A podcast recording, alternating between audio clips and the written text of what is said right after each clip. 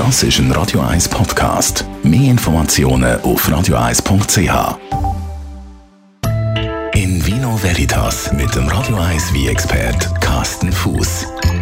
Carsten, wir reden über einen ähm, Weisswein, der von unseren Nachbarn kommt.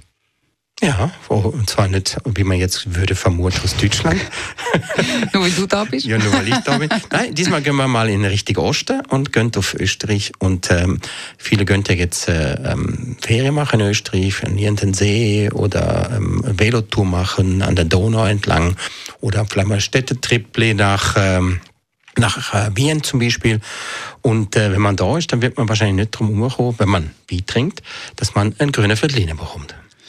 Grüne Feldliner, ich glaube, es gibt niemanden, der das nicht kennt. Also auch da bei uns, das kommst wirklich eigentlich immer überall ja, über. Das ist vor, vor, 50, vor, vor 20 Jahren ist das eher noch nicht so gewesen. Da hat man dann alles, was aus Österreich bezüglich wie ist, hat man gerade mal äh, ein Kreuz geschlagen.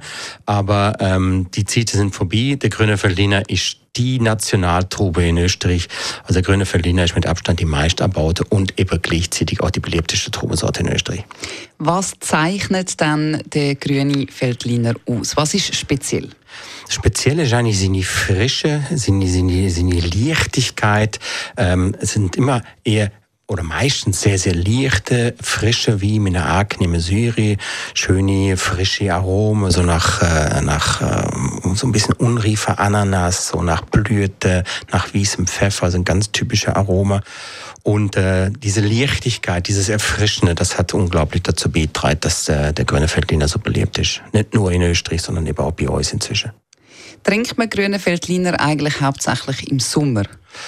Also ich trinke das ganze Jahr über, aber ja klar, es ist natürlich ein super, super Sommerwein, deswegen bin ich eigentlich auf die Idee gekommen, heute etwas darüber erzählen. So, dem sagt man so ein, ähm, ja, so ein Zechwie oder Sausewein. Also das sind einfach wie, die sind, die äh, laufen so ganz locker leicht über, über Zunge, sie sind oft nicht sehr, sehr schwer, sind eher so vom Alkoholgehalt zwischen 11 und maximal 12,5, max 13 Blumenprozent. Und die beste Vertreter kommen äh, aus, aus der, aus der Donauregion. Und das berühmteste Weinbaugebiet in der Region ist die Wachau.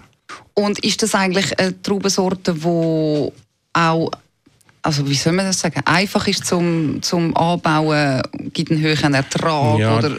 Das ist unterschiedlich. Also es gibt, äh, gibt Wiebergebiete in, in Österreich, die sind eher dafür bekannt, dass sie größere Mengen produzieren. Das berühmte Weinviertel, das ist das erste Wiebergebiet in Österreich, wo ein DRC-Status hat, also dieses Ursprungsgebietsstatus. Ähm, das ist jetzt eher so ein bisschen weitläufiger, höhere Produktion, etwas leichtere wie, etwas meist auch etwas einfachere wie. Und dann gibt es eben diese Sietetäler vor der Donau, zum Beispiel die Wachau, das Treisental zum Beispiel. Da wird unglaublich komplex komplexe, vielschichtige äh, Kölner gemacht, die man dann auch gut lagern kann. Und die Trubesorte gibt es im 16. Jahrhundert äh, äh, in, in Österreich, wird inzwischen auch äh, in der Schweiz erbaut, zwar nur in kleiner Menge, aber hat auch den Weg zu uns gefunden. In Vino Veritas auf Radio